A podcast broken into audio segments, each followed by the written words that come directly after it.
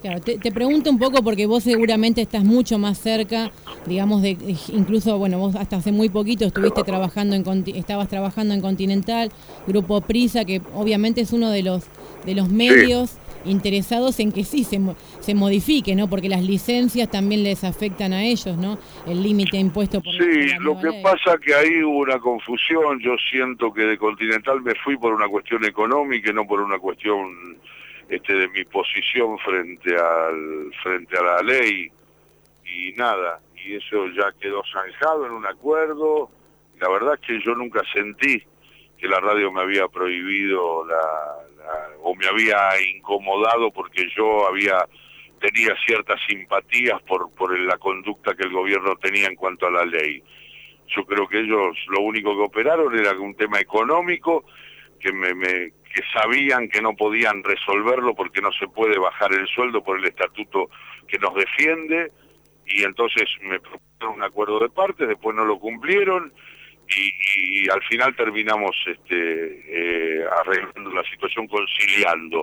Así que nada, este, por supuesto que eh, le resultaba de lo más simpático que yo le hiciera una nota larga a Gabriel Mariotto, al mm. interventor del Confero, o que expresara mi opinión, pero en ningún momento sentí que me corrieron de la radio por una razón de posición política, sino que siempre lo pensé que era por una cuestión de, de economía, raro también, porque ellos me habían dado la plata que yo ganaba, por supuesto que no se la había sacado a punta de pistola, este, habíamos negociado y habían aceptado, y después se encontraron con que les parecía muy excesivo, muy caro, excesivo digo, no, no agrego el muy, y bueno, nada, y entonces se terminó esa situación, bueno, pero ya quedó atrás, también es el pasado. No, está bien. Igual no te había preguntado eso, pero me vino bien la, la explicación, igual venía bien el, el descargo. Te, te, adelantaste igual, debe ser que te lo están preguntando mucho, ¿no? ¿Cómo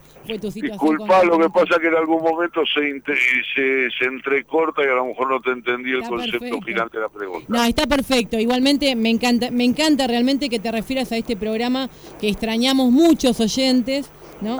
que ahora estamos viendo también algunos micros en ATC se vende este con afecto, ¿no? Un poquito con, Así es, eso tiene que ver con la generosidad de los productores y los muchachos que, que muchos de ellos son como vos, este, este, hinchas del programa y que esos cuentitos, esas historias de barrio y de, de vida y de amigos y de fútbol, las podamos difundir en el fútbol para todos, una manera de decir que los futboleros no solo hablamos de la pelota o de la jugada, sino que nos involucramos en la cultura popular. Y eso es lo que, lo que en definitiva queremos transmitir con nuestros espectáculos, con mi programa, que el año que viene espero hacerlo también para la gente de todo el país, y obviamente que, que, este fútbol para todos de la televisión pública. Eso te iba a preguntar también, ¿qué, cómo, te, ¿cómo te estás con las preguntas ya? Pues ya ya todo, todo el mundo sabe lo, que queremos escuchar. Que, ¿En qué radio, en qué lugar, cómo, cómo vuelve? No, todavía no, estoy muy cerca de arreglar, pero ¿para qué decir? Estoy muy, muy cerca de, de, un acuerdo para empezar el primero de febrero del 2010. Va a ser un enorme placer hacerlo.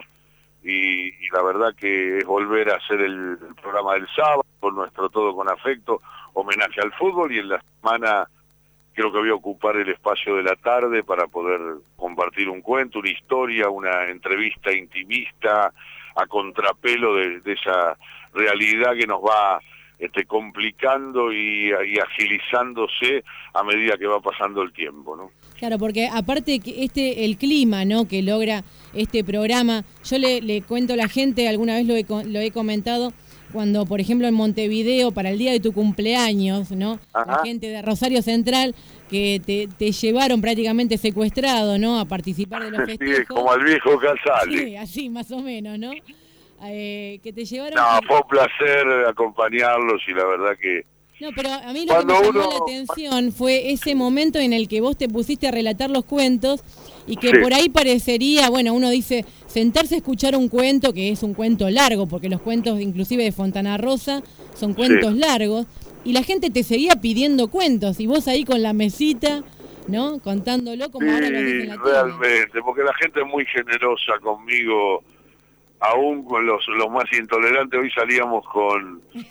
Acá se ríen los muchachos porque estoy con Marcelo Schinka, el relator, y, y con Guillermo Blanco y con el hombre que nos lleva. Una, un saludo grande. Salíamos de la cancha, la gente siempre muy cariñosa y muy respetuosa, hablaba de comentaba la gente de gimnasia cómo estaba el equipo porque perdió con Banfield y después maestro, los cuentos, leí los cuentos, leí los cuentos y al final, por supuesto, alguien, este, un una cosa, una identificación con Verón y con estudiantes que, que es lógica, absolutamente lógica que pasa en todos lados. Pero quiero decir que en general las hinchadas me tratan con un respeto, una calidez, una aceptación, este, hace 35 años que comento fútbol y todavía me aguantan los futboleros. Y eso que vos, vos declaraste tu equipo también.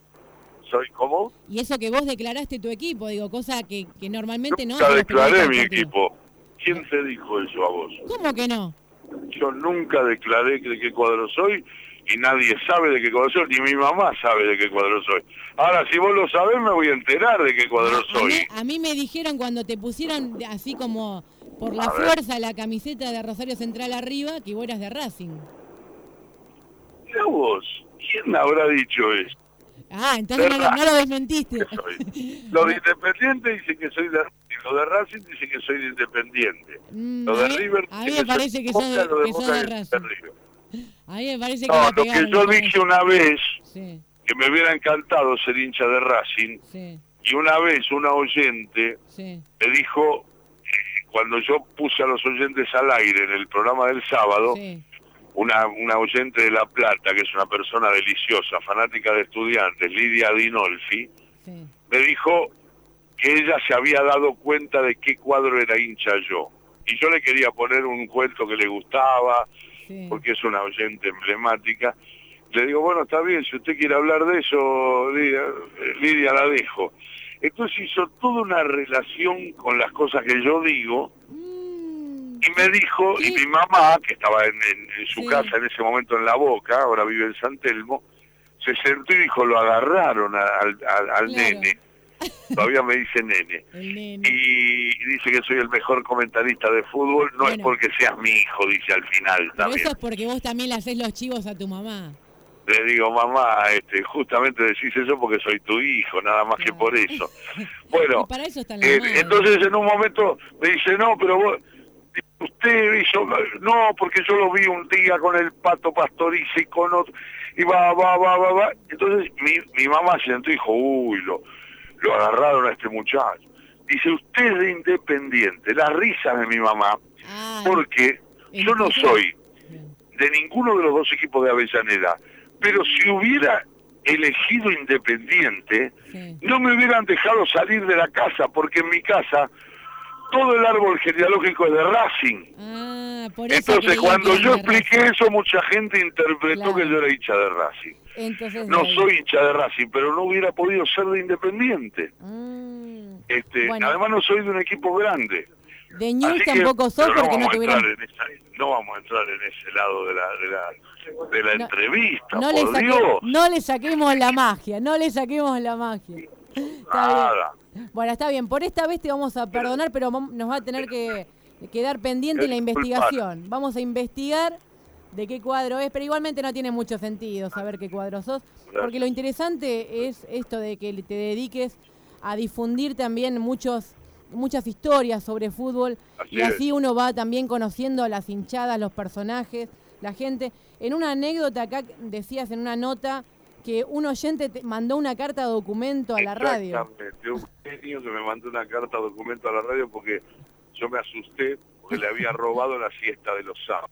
Impresionante. Porque él antes dormía a las 3 de la tarde hasta las 7 y la bruja, según él, lo despertaba para armar la salida del sábado. Y ahora me dice, por eso lo demando, que por la siesta que me robo, porque yo lo escucho a usted de 3 a 6 o de 3 a 7, me pongo a dormir y ya viene la bruja a despertarme decirme no te vas a dormir ahora que vamos a salir, vamos a armar la salida. Entonces me llegó en forma de carta documento y la verdad que fue lo difundí en, mi página que dicen que tengo porque yo no entiendo nada de internet.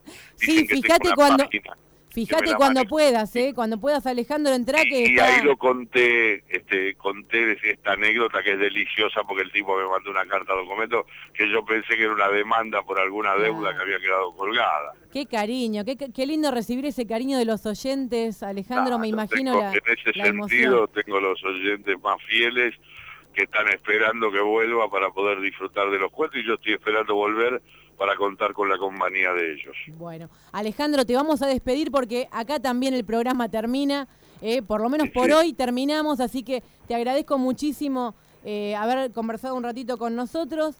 Y bueno, esperamos verte pronto, escucharte pronto también, porque verte te estamos viendo en, en ATC, pero así es, está bueno que vuelva al programa porque bueno, es, muy esperado y es muy cálido.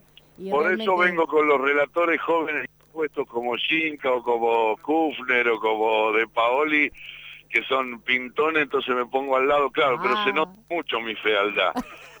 Esa es una dificultad. te mando un abrazo. Te agradezco siempre el cariño hacia el programa y hacia y la calidez que tenés hacia mí cada vez que nos encontramos. Así que te mando un, saludo muy grande y espero participar de ese documental contando las historias del negro Fontana Rossi, del Colorado Vázquez y de toda esa gente querida de Rosario Central. Por supuesto, porque tu voz es la que mejor lo expresa, Alejandro. La verdad Uy, qué elogio, qué piropo. Pero es así. Te mando un beso enorme. Un abrazo grande. Chau, chau. Hasta acá fue El Oídos Perros y me despido. Quédense con Fortín el programa del Fortín Quilmes, acá con Dora. Así que, bueno, hasta acá fue el Oídos Perros. Eh, gracias, Mati, por acompañarme. Gracias, Fabio, por operarme. Y gracias a los oyentes por bancarnos hasta ahora. Soy Elizabeth Ambiamonte y me despido hasta el miércoles con el Oídos Perros y el Ocupado Rock desde las 4 hasta las 6 de la tarde de la FM compartiendo.